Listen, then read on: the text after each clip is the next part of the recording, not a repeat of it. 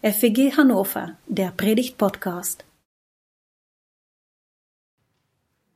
Beim Abendmahl können wir ganz viel von dem entdecken, was eine christliche Gemeinde ausmacht. Deswegen haben wir bei den letzten vier Abendmahlsgottesdiensten ganz verschiedene Facetten des Abendmahls miteinander angeschaut. Freiheit feiern, Gemeinschaft erleben, Hoffnung bewahren und Gott anbieten. Diese kleine Reihe, Abendmahl mehr als ein Ritual, möchte ich heute beschließen mit einer ganz persönlichen Predigt und euch von meinem kleinen frommen Schaden erzählen. Mein kleiner frommer Schaden, das war der Titel eines kleinen Büchleins, in dem ich diesen Teil meiner Geschichte erzählt habe und andere haben von ihren kleinen frommen Schäden berichtet. Denn es hat eine Zeit in meiner Biografie gegeben, an der sich in meinem Leben im Blick auf das Abendmahl ein ungutes Gefühl und eine echte Angst eingeschlichen hat. Und das hat damit zu tun, dass in den Abendmahlsgottesdiensten meine Ursprungsgemeinde bei den Einsetzungsworten des Abendmahls ein Bibeltext gelesen wurde, der mich zunehmend verunsichert hat. Der wurde eigentlich bei jedem Abendmahlsgottesdienst, soweit ich mich erinnern konnte, gelesen hat. Und das ist der direkte Anschluss an die Einsetzungsworte, so wie Paulus sie im ersten Korintherbrief berichtet. Also Paulus schreibt, das, was ich von Jesus empfangen habe, das habe ich an euch weitergegeben. Der Herr in der Nacht, als er verraten wurde, nahm das Brot, brach es, dankte, gab es und sagte, nehmt es, das steht für meinen Leib oder das ist mein Leib und tut das zur Erinnerung an mich. Und dann nahm Jesus den Kelch nach dem Mahl, dankte dafür, und sagte, da dieser Kelch steht für mein Blut, für den Bund, den Gott mit uns schließt. Und er dankte dafür, gab ihn den Jüngern, sagte, trinkt alle daraus und tut das zu meinem Gedächtnis. Und immer, wenn ihr von dem Brot esst und aus dem Kelch trinkt, dann verkündigt ihr den Tod des Herrn, bis er kommt. Und dann ging es in den Bibeltext, der in meiner Ursprungsgemeinde gelesen wurde, wie folgt weiter. Wer also unwürdig von dem Brot isst oder von dem Kelch des Herrn trinkt, der wird schuldig sein am Leib und Blut des Herrn. Der Mensch prüfe aber sich selbst, und so esse er von diesem Brot und trinke von diesem Kelch. Denn wer isst und trinkt und nicht bedenkt, welcher Leib es ist, der isst und trinkt sich selber zum Gericht. Erster Teil meiner Predigt, eine beunruhigende Frage. Ich saß also im Gottesdienst meiner Ursprungsgemeinde beim Abendmahlsgottesdienst, hörte diesen Bibeltext und so im Lauf der Zeit, ich war so 14, 15, 16 Jahre alt, hatte den biblischen Unterricht abgeschlossen, war im ganz normalen Gottesdienst mit dabei und im Lauf der Zeit entstand eine beunruhigende Frage in mir, nämlich die Frage, Martin, bist du eigentlich würdig? Ich hörte diesen Bibeltext und fragte mich das. Bist du eigentlich würdig? Oder anders gesagt, darfst du eigentlich beim Abendmahl teilnehmen? Also klar war für mich, ich gehöre zu Jesus, ich bin Christ, ich lebe mein Leben mit Jesus, ich folge ihm nach. Das war für mich sonnenklar. Klar war aber auch für mich, dass ich Jesus auf keinen Fall missachten wollte.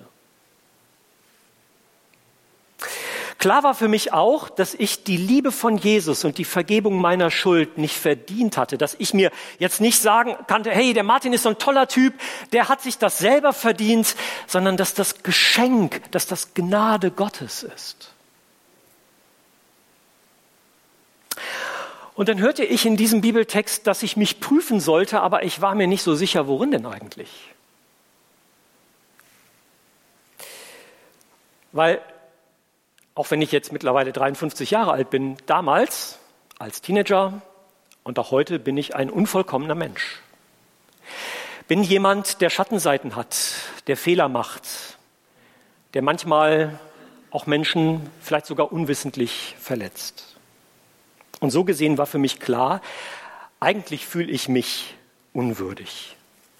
Das, was Jesus für mich getan hat, das habe ich nicht verdient. Eigentlich bin ich unwürdig und auf keinen Fall wollte ich das sein, was Paulus da schreibt, nämlich schuldig sein am Leib und Blut meines Herrn Jesus Christus. Vielleicht kannst du das ja so ein bisschen nachvollziehen. Also ich kenne jedenfalls eine ganze Reihe von Leuten, die das in einer ähnlichen Art und Weise in ihrer Biografie erlebt haben. Und manchmal wurde dieser Bibeltext noch ein Vers weitergelesen. Ich weiß nicht so genau, ob absichtlich oder unabsichtlich. Manchmal kam dann auch noch der 30. Vers dazu. Da schreibt Paulus dann nämlich, darum sind auch viele Schwache und Kranke unter euch und nicht wenige sind entschlafen. Also die euphemistische Bezeichnung für die sind bereits tot. Und auch das hörte ich und habe mich gefragt, Martin, kann es am Ende sogar schaden, am Abendmahl teilzunehmen? Und als Teenager beschloss ich dann nicht am Abendmahl teilzunehmen und die Gemeinde, zu der ich damals gehörte, zu beobachten. Zu beobachten, wer am Abendmahl teilnimmt und auf Strecke zu gucken, ob das den Leuten schadet, dass sie am Abendmahl teilgenommen haben. Ihr lacht und ich kann da heute auch drüber lachen. Und ich erzähle das ja auch nicht zum ersten Mal. Ähm, habe das schon in vielen persönlichen Gesprächen berichtet. Äh, damals war mir nicht sonderlich zu lachen zumute. Heute schmunzle ich darüber. Das ist übrigens ganz interessant, dieses Büchlein, mein kleiner frommer Schaden, das gibt's ja nur noch antiquarisch, aber im Dezember rief, äh, meldete sich jemand per E-Mail bei mir. Das Buch ist jetzt 18 Jahre äh, seit der Veröffentlichung und äh, es meldete sich im Dezember jemand bei mir, der das gelesen hatte und schrieb mir eine E-Mail und wir kamen so ein bisschen im E-Mail-Austausch darüber ins Gespräch. Ich habe also die Menschen in meiner Ursprungsgemeinde beobachtet und festgestellt, offensichtlich schadet es denen nicht, am Abendmahl teilzunehmen. Also habe ich beschlossen, meine Fragen einfach schweigend zu verdrängen, auch am Abendmahl teilzunehmen. Und das Ganze hat sich im Grunde genommen durch meine Jugendzeit hindurchgezogen bis zum Studium. Theologiestudium. Und im Theologiestudium ist mir dann an irgendeiner Stelle nicht nur ein Licht aufgegangen, sondern gefühlt ein ganzer Kronleuchter. Zweiter Teil, Missstände in Korinth. Also bei dieser Frage, wer nun unwürdig, wer nun unwürdig von dem äh, Brot isst und aus dem Kelch trinkt, da liegt ja der Verdacht nahe, es geht um eine Eigenschaft bei mir. Also die Frage, bin ich würdig oder bin ich nicht würdig? Und meine Entdeckung war, es geht gar nicht um eine persönliche Eigenschaft bei mir, sondern es geht um die Art und Weise, in der in Korinth damals Abendmahl gefeiert wurde. Also man könnte neudeutsch sagen, es ging um das Setting damals in Korinth. Das zeigt der Zusammenhang auf. Kapitel 11 ehrlich gesagt kann ich euch auch nicht so genau sagen, warum mir dieser Zusammenhang früher nie bewusst gewesen ist. Ich weiß, dass ich darüber nie eine Erklärung ähm, eines Gottesdienstleiters oder meines damaligen Pastors bekommen habe, ähm, obwohl viele der Antworten auf die Fragen, die ich damals hatte, eigentlich im Bibeltext zu entdecken sind. Aber so war es nun mal. Paulus schreibt also selber worum es geht, nämlich um die Missstände in Korinth. Und ich lese euch die Verse 17 bis 22. Dies aber gebiete ich euch, ich kann es nicht loben, dass ihr nicht zum Besseren, sondern zum Schlechteren zusammenkommt. Also man könnte auch übersetzen zu eurem Nutzen, zu dem, was euch fördert. Ihr kommt nicht zu dem zusammen, was euch fördert, sondern zu dem, was euch schadet. Zum ersten höre ich, wenn ihr in der Gemeinde zusammenkommt, sind Spaltungen unter euch und zum Teil glaube ich's. Denn es müssen ja Spaltungen unter euch sein, auf dass die unter euch offenbar werden, die bewährt sind. Wenn ihr nun zusammenkommt, so hält man dann nicht das Abendmahl des Herrn. Denn ein jeder nimmt beim Essen sein eigenes Mahl vorweg und der eine ist hungrig, der andere ist betrunken. Habt ihr nicht Häuser, wo ihr essen und trinken könnt? Oder verachtet ihr die Gemeinde Gottes und beschämt die, die nichts haben? Was soll ich euch sagen? Soll ich euch loben? Hierin lobe ich euch nicht. Entfalten wir das ein bisschen. Im Grunde genommen kommen hier zwei wesentliche Dinge zum Tragen. Der Streit in der Gemeinde und damit Verletzungen der sogenannten Geschwisterliebe. Streit in der Gemeinde. Liest man den ersten Korintherbrief, dann bekommt man relativ schnell im ersten Kapitel mit, dass es richtige Parteiungen in der Gemeinde in Korinth gab, also Gruppenbildung. Da gibt's die, die sagen, wir gehören zu Paulus, Gemeindegründer. Andere, die sagen, wir gehören aber zu Apostel und hängen äh, zu Apollos und hängen uns an ihn. Eine dritte Gruppe sagt, wir gehören aber zu Petrus. Und dann gibt's noch ein paar Spitzfindige, die sagen, und wir gehören zu Christus. Und es wurde gestritten. Bei einigen oder sogar so heftig, dass man die Streitigkeiten nicht miteinander äh, im Privaten oder in der Gemeinde geklärt hat, sondern vor weltlichen Gerichten. Es wurde gestritten um die richtige Erkenntnis. Da gibt es offensichtlich eine Gruppe in der Gemeinde Korinth, das sind die Starken. Ah, es gibt auch die Gruppe der Schwachen. Da geht es konkret um die Frage, darf man eigentlich Fleisch essen, das man auf dem Markt gekauft hat und das vorher Götzen geweiht wurde? Und die einen sagen, na klar, Christus macht uns frei, kein Problem. Und die anderen sagen, das geht doch nicht. Es wurde gestritten über Gaben. Und es entstand der Eindruck, es gibt so besonders wichtige, so spektakuläre Gaben, Sprachenrede zum Beispiel und die Gabe der Prophetie und die Gabe der Heilung. Das sind die wichtigen Gaben. Nach denen zu streben lohnt es sich. Und die anderen, ja, die gibt's auch, aber die sind weniger wichtig. Streit in der Gemeinde. Und in diesem Kontext hat die Gemeinde in Korinth Abendmahl gefeiert.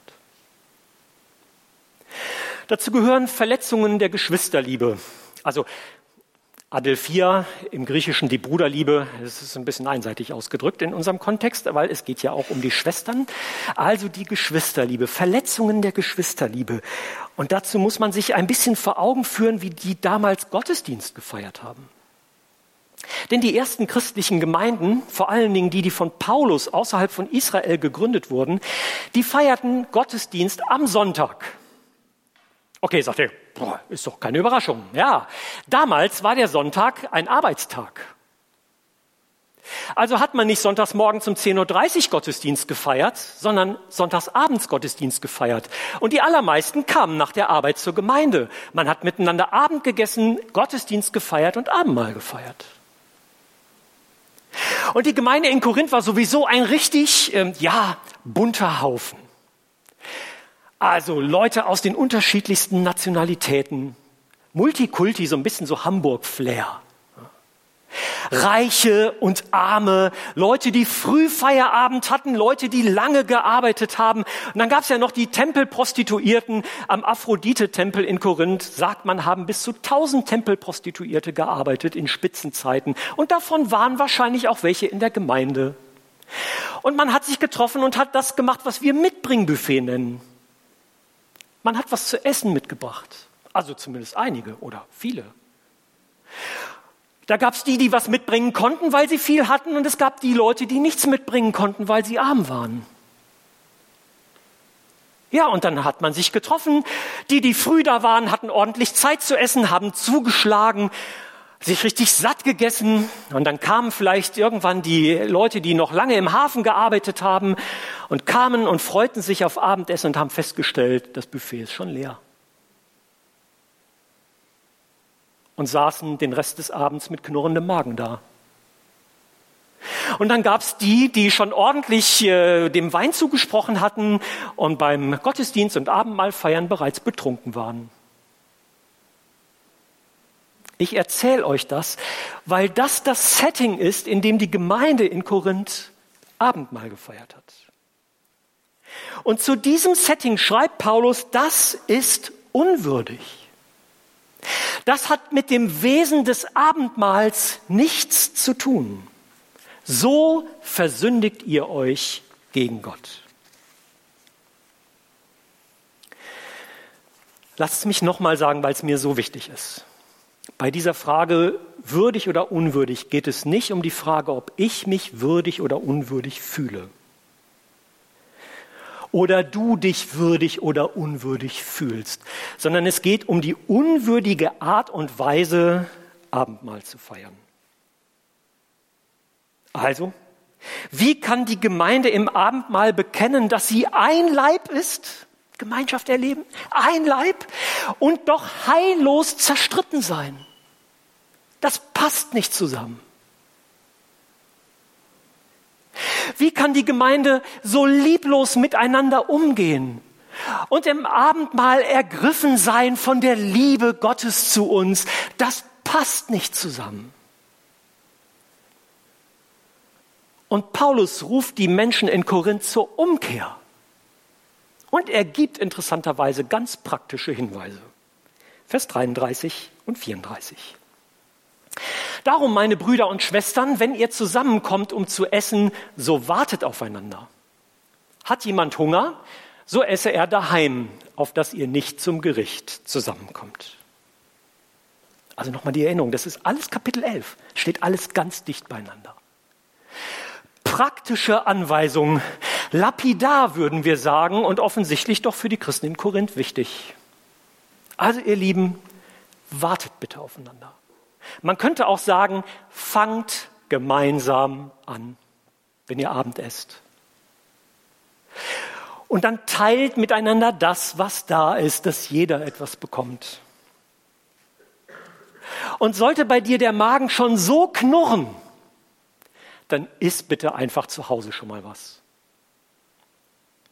Lapidar, denke ich manchmal. Und doch wichtig um das für die Gemeinde zu ordnen. Missstände in Korinth. Dritter Teil, eine befreiende Entdeckung. Ja, es hat bis ins Studium hinein gedauert, bis ich diese Entdeckung gemacht habe und gemerkt habe, nein, es geht nicht um mein Gefühl, würdig oder unwürdig zu sein. Und es geht auch nicht darum, ob ich jemand bin, der keine Verfehlungen in seinem Leben erlebt. Vielmehr ist Jesus doch gekommen, um zu suchen und zu retten, was verloren ist. Jesus ist doch nicht zu denen gekommen, die sich für gerecht halten, am Ende selbst gerecht sind. Jesus ist gekommen, die zu suchen und zu retten, die verloren sind, die ihn brauchen, wegen ihrer Schuld, wegen ihrer Begrenzung brauchen. Der Satz stammt aus der Zachäus-Geschichte, Lukas 19. Für mich war das eine befreiende Entdeckung mit einem doppelten Gewinn. Ich konnte nämlich seit dem Zeitpunkt mit neu gewonnener Klarheit und mit neu gewonnener Freude Abendmahl feiern. Denn gerade derjenige oder diejenige, die sich wegen ihrer eigenen Schuld und Begrenzung unwürdig fühlt, genau die ist beim Abendmahl Gold richtig. Warum? Weil wir hier nicht nur hören, sondern spüren können, dass Jesus für dich gekommen ist, dass Jesus für dich gestorben ist, dass er für dich Vergebung deiner Schuld anbietet. Für dich. Das gilt angesichts meiner eigenen Schuld, meiner eigenen Unvollkommenheit, meiner eigenen Zweifel. Hier geht es um nicht weniger als den Kern des Evangeliums.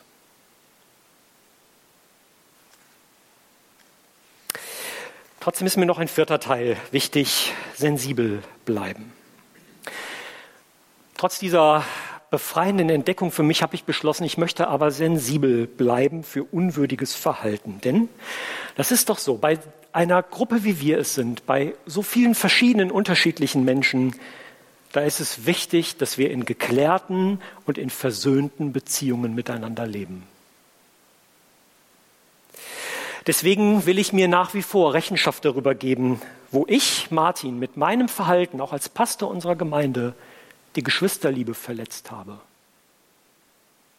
Das kann passieren. Ich bin ja auch nur ein Mensch. Manchmal ist mir das bewusst, manchmal ist mir das vielleicht auch nicht bewusst. Ich möchte sensibel dafür bleiben, wo ich mit meinem Verhalten die Geschwisterliebe verletzt habe. Paulus schreibt übrigens, ein jeder prüfe sich selbst. Das ist mir auch wichtig. Ich will mich prüfen. Ich will nicht euch prüfen. Ich kenne christliche Gemeinschaften, wo bis heute auch gerne mal das Abendmahl mit Brot und Kelch an Leuten vorbeigereicht wird, weil da jemand den Eindruck hat, der, der neben mir sitzt oder der, der gerade mein Gegenüber ist, der hat das nicht verdient. Das finde ich fatal und falsch. Ein jeder prüfe sich selbst. Vielleicht so beten, wie David gebetet hat, Psalm 139 zum Schluss. Erforsche mich, Gott, und erkenne mein Herz. Prüfe mich und erkenne, wie ich's meine. Und sieh, ob ich auf bösem Weg bin und leite mich auf ewigem Weg. Ja, es ist für uns auch wichtig, dass wir Gottes Reden zu uns, zu unserem Herzen zulassen, dass wir offen dafür sind, Lieblosigkeit zu erkennen, die wir selber gelebt haben, dass wir aufeinander zugehen und im Zweifel um Verzeihung bitten, jedenfalls so lange und so weit mir das persönlich möglich ist. Und in der Tat kann ein Abendmahlsgottesdienst auch dazu ein Anlass sein. Zum Schluss. Ich bin mittlerweile seit fast 28 Jahren Gemeindepastor und habe unzählige Abendmahlsgottesdienste geleitet. In den fast vier Jahren hier ist auch schon mal der eine oder die andere auf mich zugekommen und hat gesagt, Martin, du liest diesen Bibeltext ja gar nicht. Warum denn nicht? Offensichtlich haben die Personen das vermisst.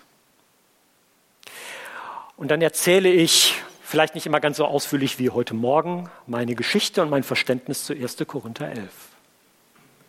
Weil ich habe mich entschlossen, diesen Bibeltext mit den Versen, die für mich so unverständlich waren, die für mich zu solchen Fragen und zu schweigendem Verdrängen geführt haben, nur dann zu lesen, wenn ich sie erklären kann, so wie heute Morgen. Und wenn ich sie nicht erklären kann, lese sie ich, ich sie auch nicht. Denn mir ist wichtig, dass ich selber fröhlich und ohne Gewissensbisse Abendmahl feiern kann und ich lade auch fröhlich dazu ein, Abendmahl zu feiern. Jeden, der sagt, das ist für mich passiert.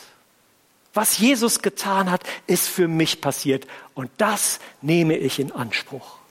Nicht, weil ich mir auf die Schulter klopfen kann, sagen kann, ich bin ein toller Kerl, sondern weil ich Jesus meinem Herrn danke für seine Liebe und für seine Gnade, für dieses Geschenk, das er mir macht.